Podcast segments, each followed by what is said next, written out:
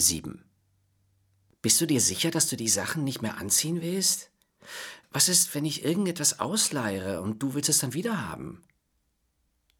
Ich hatte Reva telefonisch mitgeteilt, dass ich meinen Kleiderschrank ausräumen würde. Sie brachte mehrere große Papiertragetaschen von diversen Kaufhäusern in Manhattan mit, die sie offensichtlich extra für einen Fall wie diesen aufbewahrt hatte. Die Tüten würden bezeugen, dass sie Geld ausgegeben hatte, was ihren guten Geschmack und ihre Achtbarkeit bewies. Auf der Upper East Side sah man auch oft Hausangestellte und Kindermädchen, die ihr Mittagessen in zerknautschten Papiertüten von Tiffany's oder Saks Fifth Avenue packten. Ich will die Sache nie wiedersehen, erklärte ich Reva bei ihrer Ankunft. Ich will vergessen, dass es sie je gegeben hat. Was du nicht mitnimmst, kommt zum Secondhand-Laden oder in den Müll. Aber wirklich alles? Wie ein Kind in der Süßwarenabteilung zog sie gierig, aber methodisch jedes Kleid, jeden Rock, jede Bluse mitsamt Bügeln aus dem Schrank. Sämtliche Designer-Jeans, sämtliche original verpackten Dessous, sämtliche Schuhe mit Ausnahme der verdreckten Pantoffeln an meinen Füßen. Nimm den Schmuck doch auch mit. Ich ging zurück ins Schlafzimmer, das sich bereits hohl und kühl anfühlte. Gott sei Dank hatte ich Reva Ihre Gier würde mich vor meiner Eitelkeit retten. Erst suchte ich noch einzelne Schmuckstücke heraus, drückte ihr dann aber einfach die ganze Schatulle in die Hand. Sie fragte nicht nach dem Grund. Vielleicht dachte sie, ich hätte einen Filmriss und würde womöglich wieder zu mir kommen, wenn sie zu viele Fragen stellte. Ich äh, verreise übrigens, sagte ich zu ihr. Ähm, Entzug? Ja, sowas in der Art. Wie lange? Nur ein winziges Zucken in ihrem Auge deutete an, dass sie die viel zu vage Lüge durchschaut hatte. Aber was sollte sie auch dazu sagen? Ich hatte mir ihr Schweigen mit Designerklamotten teuer erkauft. Am äh, 1. Juni bin ich wieder da, sagte ich. Vielleicht bleibe ich auch länger weg. Telefonieren darf man dann nicht. Ich soll am besten keinen Kontakt zu den Leuten aus meiner Vergangenheit haben. Nicht mal mit mir? Das war eine Höflichkeit. Ich merkte, dass sie bereits Pläne schmiedete, wie sie mit ihrer neuen Garderobe Liebe und Bewunderung erheischen würde, mit dieser glitzernden Rüstung, der auffälligsten aller Tarnkleidungen. Viel Glück mit der Abtreibung. Reva nickte ernst. Ich glaube, unsere Freundschaft endete in diesem Augenblick. Was später kommen würde, wäre nur noch luftige Reminiszenz an das Ding namens Liebe, mit dem sie mich früher beschenkt hatte. Dennoch empfand ich einen gewissen Frieden, als ich Reva an diesem Tag verabschiedete. Ich hatte sie so viel Würde gekostet, aber der Schatz, den sie jetzt im Kofferraum des Taxis verstaute, wog das alles wieder auf. Mir war vergeben. Sie umarmte mich und gab mir einen Kuss auf die Wange. Ich bin stolz auf dich. Ich weiß, dass du es schaffen wirst, sagte sie. Als sie mich losließ, hatte sie Tränen in den Augen. Vielleicht lag es an der Kälte. Ich fühle mich, als hätte ich im Lotto gewonnen. Sie war glücklich. Ich sah ihr hinterher, als sie lächelnd hinter der getönten Glasscheibe saß und zum Abschied winkte, während das Taxi davonfuhr. In der Bodega holte ich mir zwei Kaffee und eine in Plastikfolie gewickeltes Stück Karottenkuchen, kaufte den gesamten Bestand an Müllsäcken auf, ging zurück nach oben und packte alles weg. Jedes Buch, jede Vase, jeden Teller. Schalen, Gabeln, Messer. Alle meine Videos, sogar die Raumschiff Enterprise Kollektion. Es musste sein. Für den tiefen Schlaf, in den ich bald fallen würde, brauchte ich eine weiße Leinwand, sofern ich rundum erneuert daraus erwachen wollte. Ich brauchte kahle Wände, nackten Boden, lauwarmes Leitungswasser, sonst nichts. Ich rief beim Second-Hand-Laden des jüdischen Frauenverbandes an und erklärte, meine Tante sei gestorben eine Stunde später waren zwei Männer mit einem Transporter da und wuchteten je vier Müllsäcke auf einmal auf den Flur und für immer aus meinem Leben. Die meisten Möbel nahmen sie auch gleich mit, einschließlich des Couchtisches und des Bettgestells. Ich bat sie, das Sofa und den Sessel nach unten zu schleppen und an die Straße zu stellen. Ich behielt nichts, bis auf die Matratze, den Esstisch und einen Alu-Klappstuhl mit Sitzkissen, dessen fleckigen grauen Leinenbezug ich in den Müllschlucker warf. Tada! Meine Besitztümer beliefen sich nun auf einen Satz Handtücher, zwei Bettwäschegarnituren, eine Bettdecke, drei Schlafanzüge, drei Baumwollunterhosen, drei BHs, drei Paar Socken, einen Kamm, eine Packung Tide Waschpulver und eine große Flasche Lubriderm Feuchtigkeitscreme. Bei Read Aid kaufte ich eine neue Zahnbürste, Zahnpasta, Ivory-Seife und Toilettenpapier für vier Monate. Einen Vier-Monats-Vorrat eines Eisenpräparats, Multivitamine für Frauen und Aspirin. Ich kaufte Plastikbecher, Plastikteller, Plastikbesteck.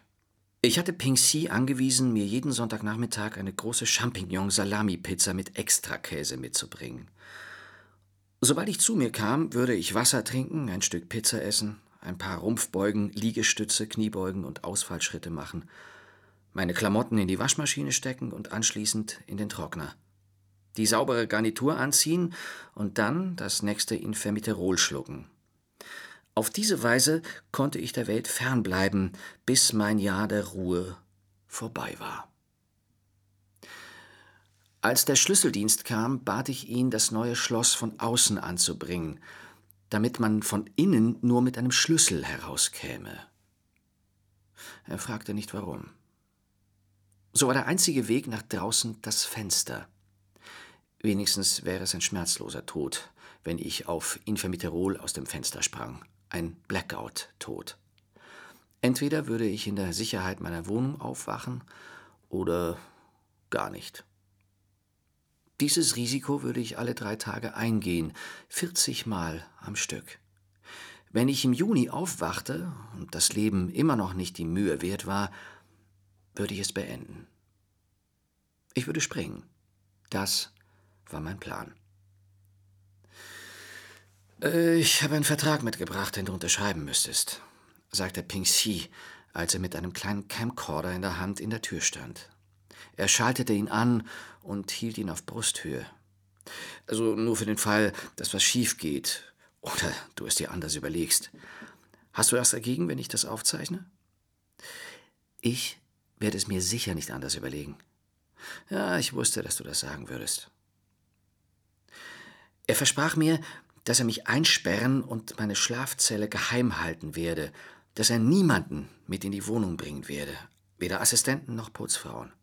Falls er Requisiten, Möbel oder Materialien brauchte, musste er sie selbst herbringen. Noch wichtiger war, dass keinerlei Spuren seiner Aktivitäten zurückbleiben durften. Nicht die kleinste Hinterlassenschaft. Wenn ich nach jeder Dosis Infamiterol am dritten Tag wieder zu mir kam, durfte nichts darauf hindeuten, was seit meiner letzten Wachphase geschehen war keine Spuren, denen ich nachgehen, keine Hinweise, aus denen ich etwas rekonstruieren könnte. Selbst der kleinste Anflug von Neugier könnte das Ziel sabotieren, meinen Geist zu reinigen, alle Assoziationen zu entleeren und die Zellen in meinem Gehirn, meinen Augen, meinen Nerven, meinem Herzen rundum zu erneuern.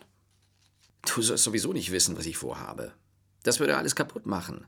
Der kreative Anreiz für mich liegt in deiner äh, ja, Naivität.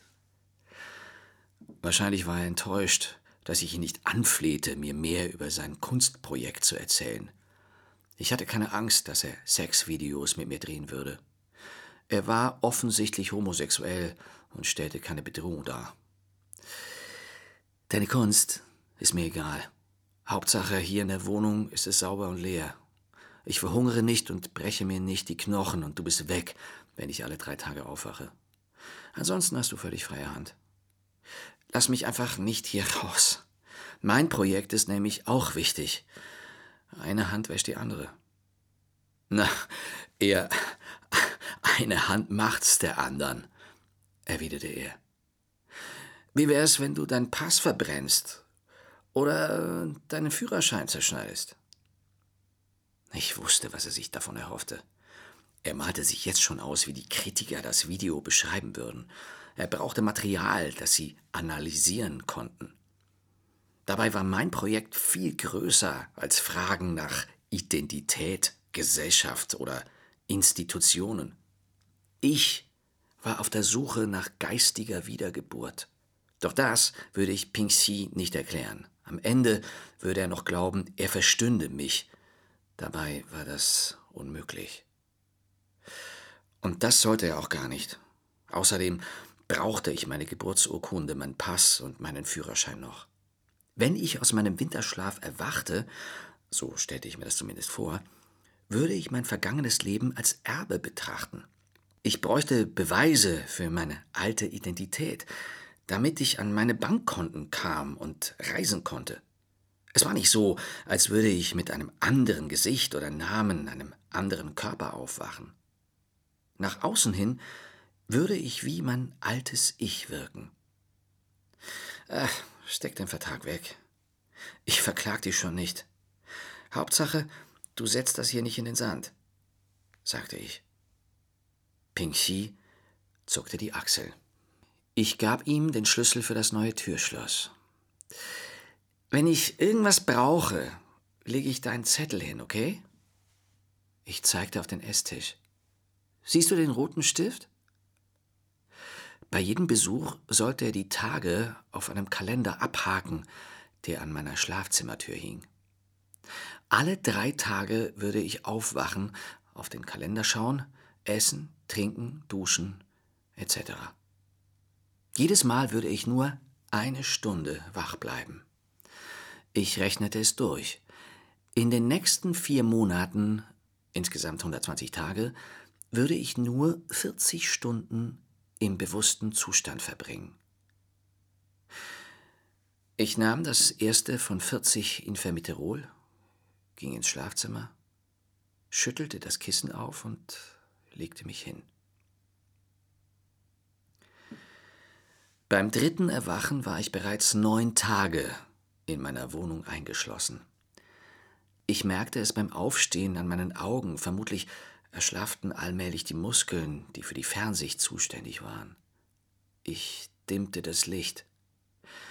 Unter der Dusche las ich das Etikett auf der Shampooflasche und blieb an dem Wort Natriumlaurylsulfat hängen.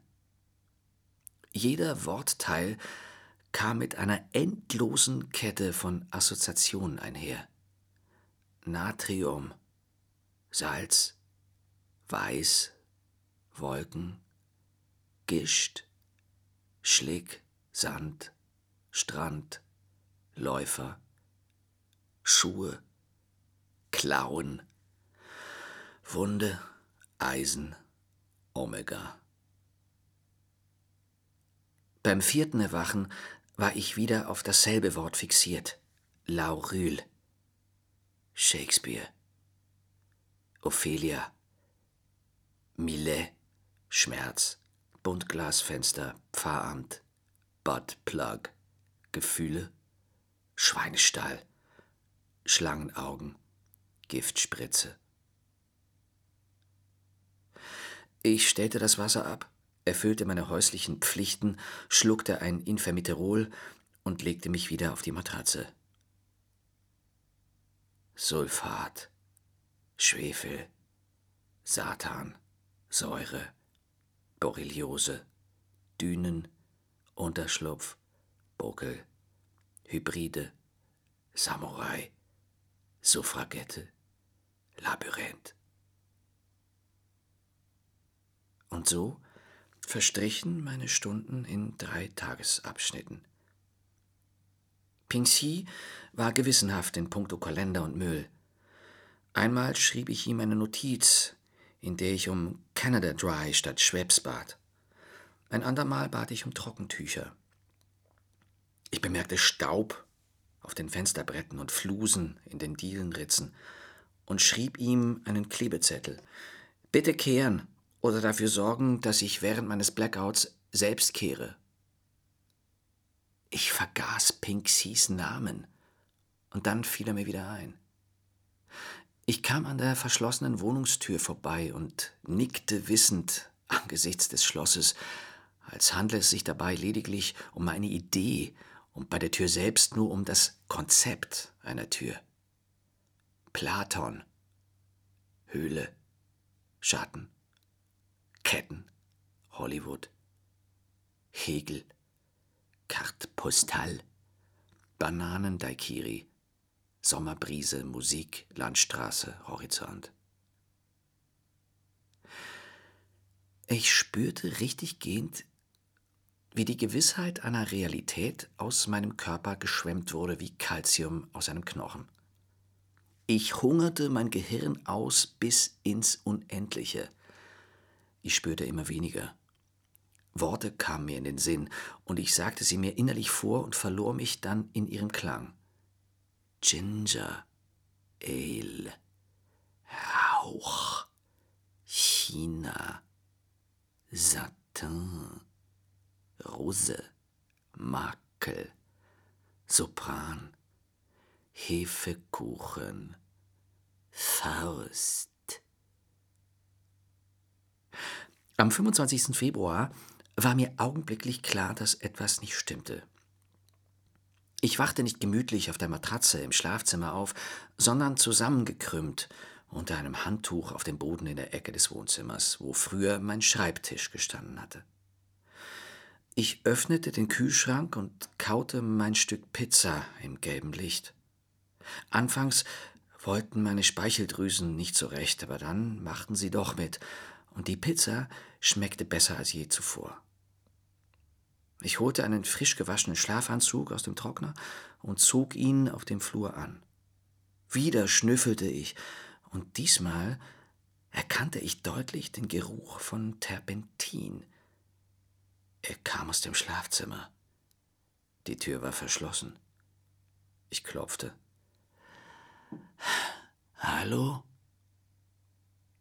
Ich presste das Ohr an die Tür und lauschte, hörte aber nur meinen eigenen flachen Atem, das Blinzeln meiner Lider, den Speichel, der sich in meinem Mund sammelte und das Echo in meiner Kehle. Ich schluckte eine Tablette, legte mich wieder auf den Wohnzimmerboden, ein frisches, zusammengefaltetes Handtuch unter dem Kopf und schlief ein. Wenn ich im Lauf des nächsten Monats aufwachte, war mein Kopf jedes Mal voller Farben. Die Wohnung fühlte sich immer weniger höhlenartig an. Einmal erwachte ich und stellte fest, dass meine Haare jungenhaft kurz geschnitten worden waren. Innen an der Toilettenschüssel klebten lange, blonde Haare. Ich stellte mir vor, wie ich mit einem Handtuch über den Schultern auf dem Klo saß, während Pink sie mir die Haare abschnippelte. Beim Blick in den Spiegel wirkte ich jung und frisch. Ich fand, dass ich gut aussah. Auf Klebezetteln verlangte ich nach frischem Obst, Mineralwasser und gegrilltem Lachs von einem guten Japaner. Ich bat um eine Kerze, die ich beim Baden anzünden könnte. In dieser Phase verbrachte ich meine wenigen Wachstunden in einer sanften und liebevollen Haltung mir selbst gegenüber und gewöhnte mich von neuem an ein gewisses Gefühl behaglicher Extravaganz. Ich nahm ein wenig zu, so dass mir die Knochen nicht mehr so wehtaten, wenn ich mich auf dem Wohnzimmerboden hinlegte. Mein Gesicht verlor seine scharfen Kanten. Ich bat um Blumen, Lilien, Paradiesvogel, Tausendschönchen, ein Zweig Weidenkätzchen. Ich joggte auf der Stelle, machte Klappmesser und Liegestütze.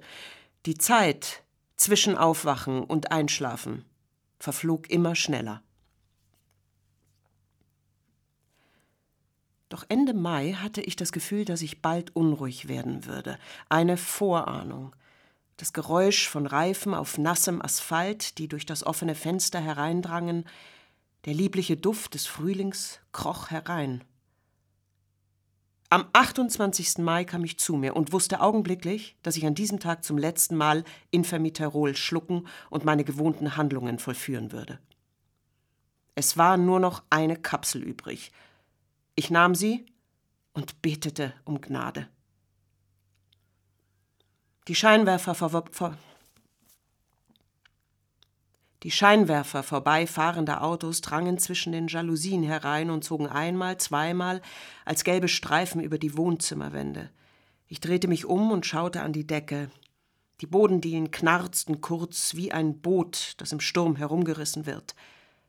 Ein Summen in der Luft kündete von der herannahenden Welle. Der Schlaf kam mich holen. Mittlerweile kannte ich das Geräusch, das Nebelhorn toten Raums, das bei mir den Autopiloten einschaltete, während mein bewusstes Ich wie ein Goldfisch im Kreis schwamm.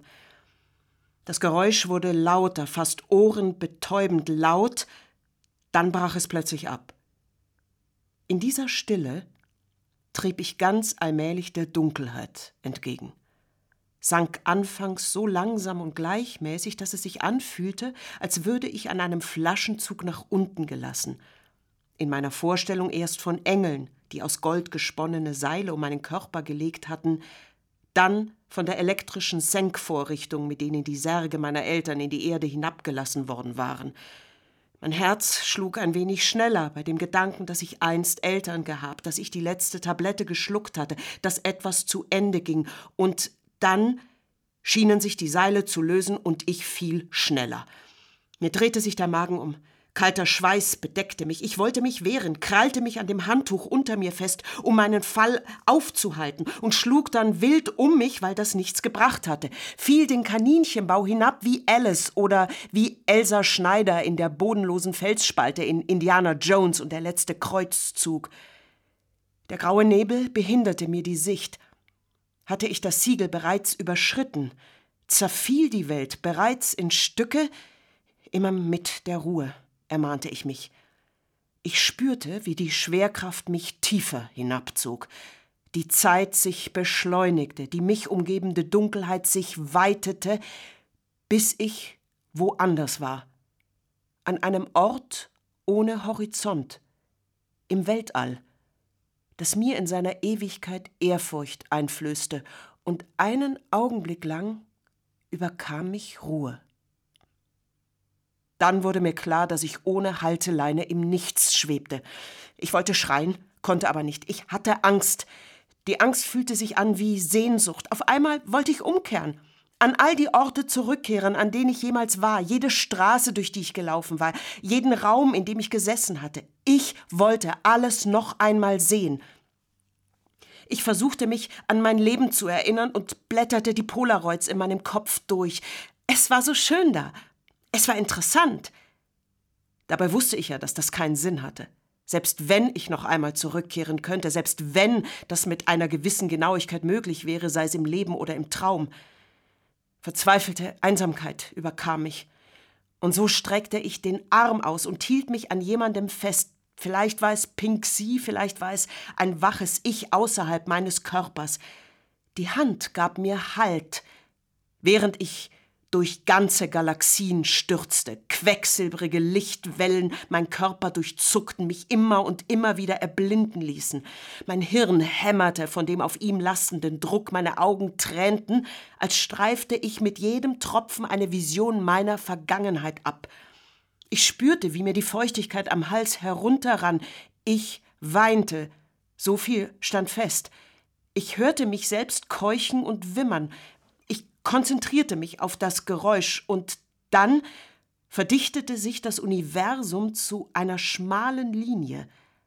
Ein besseres Gefühl, weil es eine klarere Flugbahn gab. Und so reiste ich friedlicher durch den Weltraum, lauschte dem Rhythmus meines eigenen Atems, jeder Atemzug ein Echo des vorigen, leiser, immer leiser, bis ich so weit weg war, dass es keine Geräusche mehr gab, keine Bewegung. Keine Vergewisserung, keine Ausrichtung war mehr notwendig. Denn ich war nirgendwo, tat nichts. Ich war nichts. Ich war nicht mehr.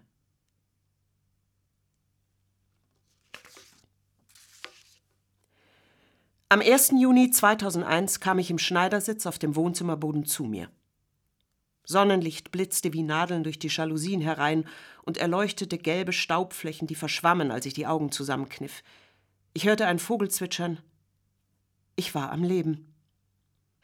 Pink Sea hatte mir wie im Januar verabredet Kleider auf dem Esstisch zurechtgelegt. Turnschuhe, Jogginghose, T-Shirt, Kapuzenpulli mit Reißverschluss. Meine Kreditkarten, Führerschein, Pass, Geburtsurkunde und 1000 Dollar steckten in dem zugeklebten Umschlag, den ich ihm zur Aufbewahrung gegeben hatte. Außerdem standen dort eine Flasche Evian, ein Apfel in einer Plastiktüte aus dem Supermarkt und eine Probetube neutrogener Sonnencreme. Eine fürsorgliche Geste. Die Tür war unverschlossen. Ich zog mich an, hängte mir den Mantel über die Schultern und fuhr mit dem Aufzug hinunter in die Lobby, wo mir von dem Licht, das von der Straße durch die Glastüren hereinströmte, schwindlig wurde. Miss? hörte ich dem Portier sagen. Hören Sie mich? Dann das Rascheln seiner gestärkten Uniform, als er in die Hocke ging und meinen Kopf mit den Händen umfasste. Ich hatte nicht gemerkt, dass ich zu Boden gestürzt war. Jemand brachte mir ein Glas Wasser, eine Frau führte mich an der Hand zu einem Ledersessel in der Lobby. Der Portier schenkte mir das Eiersalat-Sandwich, das er sich zum Mittagessen mitgebracht hatte. Können wir irgendjemanden für Sie benachrichtigen? Die Leute waren so nett zu mir. Nein, niemanden. Vielen Dank, mir ist nur schwindlig geworden. Es dauerte eine ganze Woche, bis ich die Kraft hatte, einmal um den Block zu gehen. Am nächsten Tag lief ich bis zur Second Avenue, am Tag danach bis zur Lexington. Ich kaufte mir eingeschweißte Eiersalat-Sandwiches bei einem Deli an der East 87th Street. Ich saß stundenlang auf einer Bank im Karl Schurz Park und beobachtete die Schoßhunde, die in einem eingezäunten, gekachelten Auslauf herumkläfften, während die Besitzerinnen im Schatten mit ihren Handys spielten. Eines Tages hatte jemand eine Kiste Bücher an der East 77th Street auf den Bürgersteig gestellt. Die nahm ich mit nach Hause und las sie alle von vorn bis hinten. Die Geschichte der Trunkenheit am Steuer in Amerika, Krieg und Frieden, Mao II., Italienisch für Dummies. Das Spiel Mad Lips in Buchform, in dem ich die einfachsten Worte in die Lücken füllte, die mir einfielen. So vertrieb ich mir vier oder fünf Wochen lang die Zeit. Ich kaufte mir kein Handy. Ich stellte die Matratze an die Straße. Jeden Abend regelte ich mich um neun Uhr gähnend auf dem glatten Dielenboden und schlief problemlos ein. Ich träumte nichts. Ich war wie ein neugeborenes Tier. Ich stand mit der Sonne auf und setzte keinen Fuß südlich der 68th Street. An Pinksea dachte ich kaum, bis ich Reaver wieder sah. Am 19. August rief ich sie vom Handy unseres Portiers aus an, Trotz des vielen Schlafens und Vergessens wusste ich ihre Telefonnummer immer noch auswendig und erkannte das Datum auf dem Kalender sofort als ihren Geburtstag. Am darauffolgenden Sonntag kam sie mich besuchen. Dann erzählte sie drauf los. Von ihrer neuen Stelle bei der Firma, ihrem neuen Chef, den sie als CIA-Marionette bezeichnete, verdrehte die Augen und verwendete viele Fachausdrücke bei der Beschreibung ihrer neuen Aufgaben, Anfangs war mir unklar, ob es sich dabei nicht vielleicht um beschönigende Begriffe für Stellungen beim Geschlechtsverkehr handelte. Alles an ihr wirkte beunruhigend pornografisch. Ihre matte Grundierung, der dunkle Lippenkonturstift, dieses Parfum, wie selbstsicher sie die Hände stillhielt. Innovative Lösungen. Anatomie der Gewalt am Arbeitsplatz. Starke Zielvorgaben.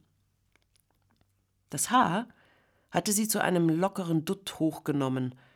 Meine kleinen Perlohrringe hingen an ihren Ohrläppchen wie Milchtropfen, pervers und unschuldig zugleich. Sie trug außerdem meine weiße Bluse mit den Nestellöchern und eine Jeans, die ich ihr geschenkt hatte. Ich verspürte keine Sehnsucht nach den Sachen, keine Wehmut. Die Jeans waren unten am Saum ausgefranst, weil sie Reaver zu lang waren. Vielleicht sollte ich ihr empfehlen, sie beim Schneider kürzen zu lassen. Ich kannte einen an der 83rd. Ich habe gerade einen echt guten Artikel im New Yorker gelesen, sagte sie. Reaver zog die zusammengerollte Zeitschrift aus den Tiefen ihrer enormen Handtasche.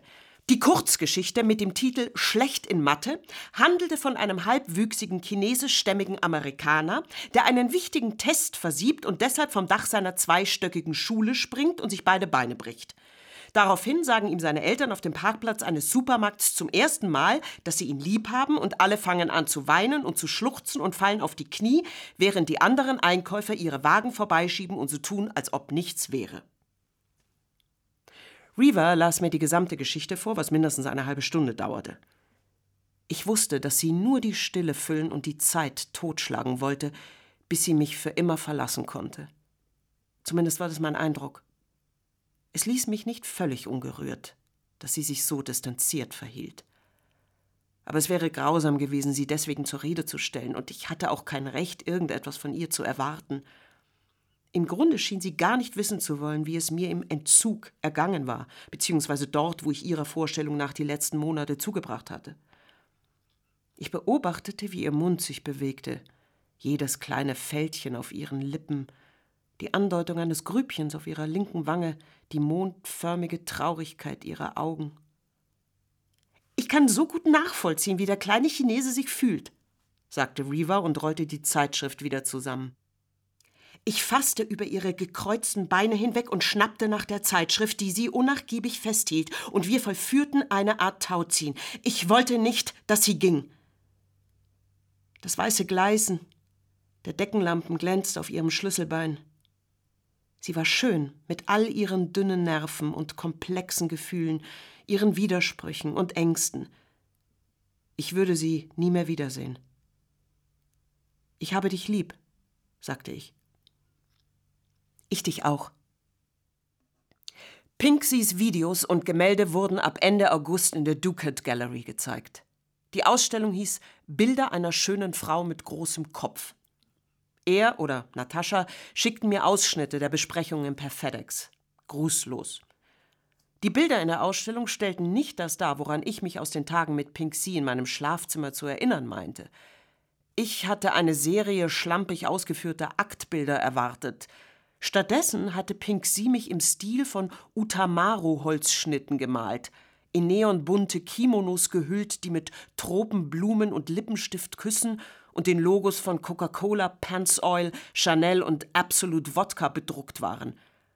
Mein Kopf war auf jedem der Ölgemälde riesengroß. In ein paar Porträts hatte Pink Sea meine abgeschnittenen Haare mit eingearbeitet. In Art Forum nannte Ronald Jones mich eine aufgedunsene Nymphe mit leblosem Blick. Phyllis Braff kritisierte die Ausstellung in der New York Times als Produkt ödipalen Begehrens – Art Review verurteilte die Werke als wie erwartet enttäuschend. Alle anderen Besprechungen waren positiv.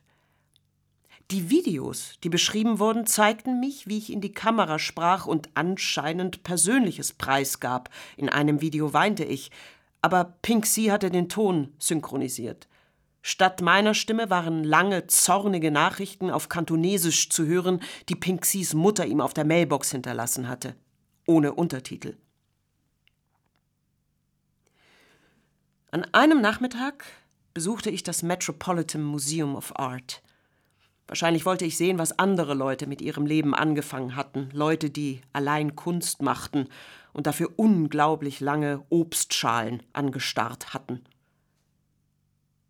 Plötzlich stand mir die Vorstellung meiner Zukunft völlig klar vor Augen. Sie existierte noch nicht. Ich erschuf die Zukunft, während ich dort stand, atmete, die Luft rund um meinen Körper durch meine Bewegungslosigkeit fixierte und etwas festzuhalten suchte, einen Gedanken vermutlich, als ob so etwas möglich wäre, als glaubte ich an die Verblendung, die diesen Gemälden innewohnte, dass sich Zeit einfangen und wegsperren ließ. Die Zeit, existierte nicht seit Anbeginn und in alle Ewigkeit. Dinge waren nichts als Dinge. Das war's. Ich war frei. Der Immobilienmakler schickte mir am nächsten Tag eine handschriftliche Notiz. Er habe ein Angebot für mein Elternhaus erhalten. 10.000 unter unserer Preisvorstellung, aber ich würde trotzdem annehmen. Das können Sie dann in Aktien investieren. Kann es sein, dass Ihr Telefon seit einiger Zeit nicht mehr funktioniert? Ich nahm den Brief mit auf einen Spaziergang durch den Central Park. Die schwüle Luft vermischte sich in einem warmen Wind mit dem Schweiß der Stadt. Schmutz und Gestank wurden eins mit dem betäubenden Duft der Gräser und Bäume. Alles war lebendig. Ich atmete, ging, setzte mich auf eine Bank und beobachtete eine Biene, die über den Köpfen eines vorbeigehenden Teenager-Grüppchens kreiste. Die Weidenzweige schwangen anmutig und majestätisch im Wind. Freundlichkeit lag darin. Schmerz ist nicht der einzige Maßstab für Wachstum, sagte ich mir. Mein Schlaf hatte gewirkt. Mein Inneres war weich und ruhig, und ich konnte wieder etwas spüren. Das war gut. Das war jetzt mein Leben. Ich konnte ohne das Haus weitermachen. Mir war klar, dass es bald jemand anderem als Erinnerungslager dienen würde, und das war schön. Ich konnte loslassen. An der Second Avenue fand ich eine Telefonzelle. Einverstanden, sprach ich dem Makler aufs Band. Verkaufen Sie das Haus. Sagen Sie den Käufern, sie sollen alles wegschmeißen, was noch auf dem Dachboden liegt. Ich brauche nichts davon. Schicken Sie mir einfach die Dokumente zu, die ich unterschreiben soll. Dann rief ich Reaver an. Keuchend und angespannt ging sie nach dem vierten Klingeln dran. Ich bin beim Fitness, sagte sie. Können wir später telefonieren? Wir sprachen nie wieder miteinander. 8. Am 11. September ging ich zum Best Buy und kaufte mir eine TV-Videorekorder-Kombo, damit ich die Berichterstattung zu den Flugzeugen, die ins World Trade Center gerast waren, aufzeichnen konnte. Trevor war auf Hochzeitsreise in Barbados, wie ich später herausfand, aber Reva kam bei dem Anschlag ums Leben. Reva gab es nicht mehr. Um mich zu trösten, sah ich mir das Video immer und immer wieder an. Und ich sehe es mir immer noch an meist an einsamen Nachmittagen oder wenn ich daran zweifle, ob das Leben lebenswert ist oder wenn ich Mut brauche oder mich langweile.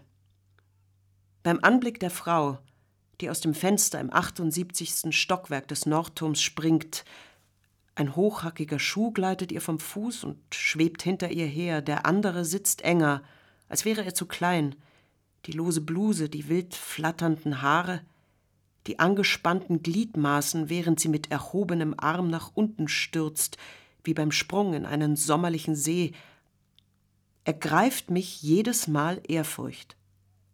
Nicht, weil sie wie Reaver aussieht oder fast genauso und ich glaube, dass sie es ist und nicht, weil Reaver und ich befreundet waren oder weil ich sie nie wiedersehen werde, sondern weil sie schön ist. Da ist sie, eine Frau, die ins Unbekannte taucht, und sie ist hellwach. Sie hörten Mein Jahr der Ruhe und Entspannung von Otessa Moschweg. Gelesen von Lina Beckmann, Eva Bühnen, Jörg Dippe, Sandra Gerling, Paul Herwig, Jonas Hien, Charlie Hübner, Josephine Israel, Markus John, Matti Krause, Anne Müller, Eva Maria Nikolaus, Josef Ostendorf, Sascha Rau, Maximilian Scheidt, Bettina Stucki, Samuel Weiß und Julia Wieninger.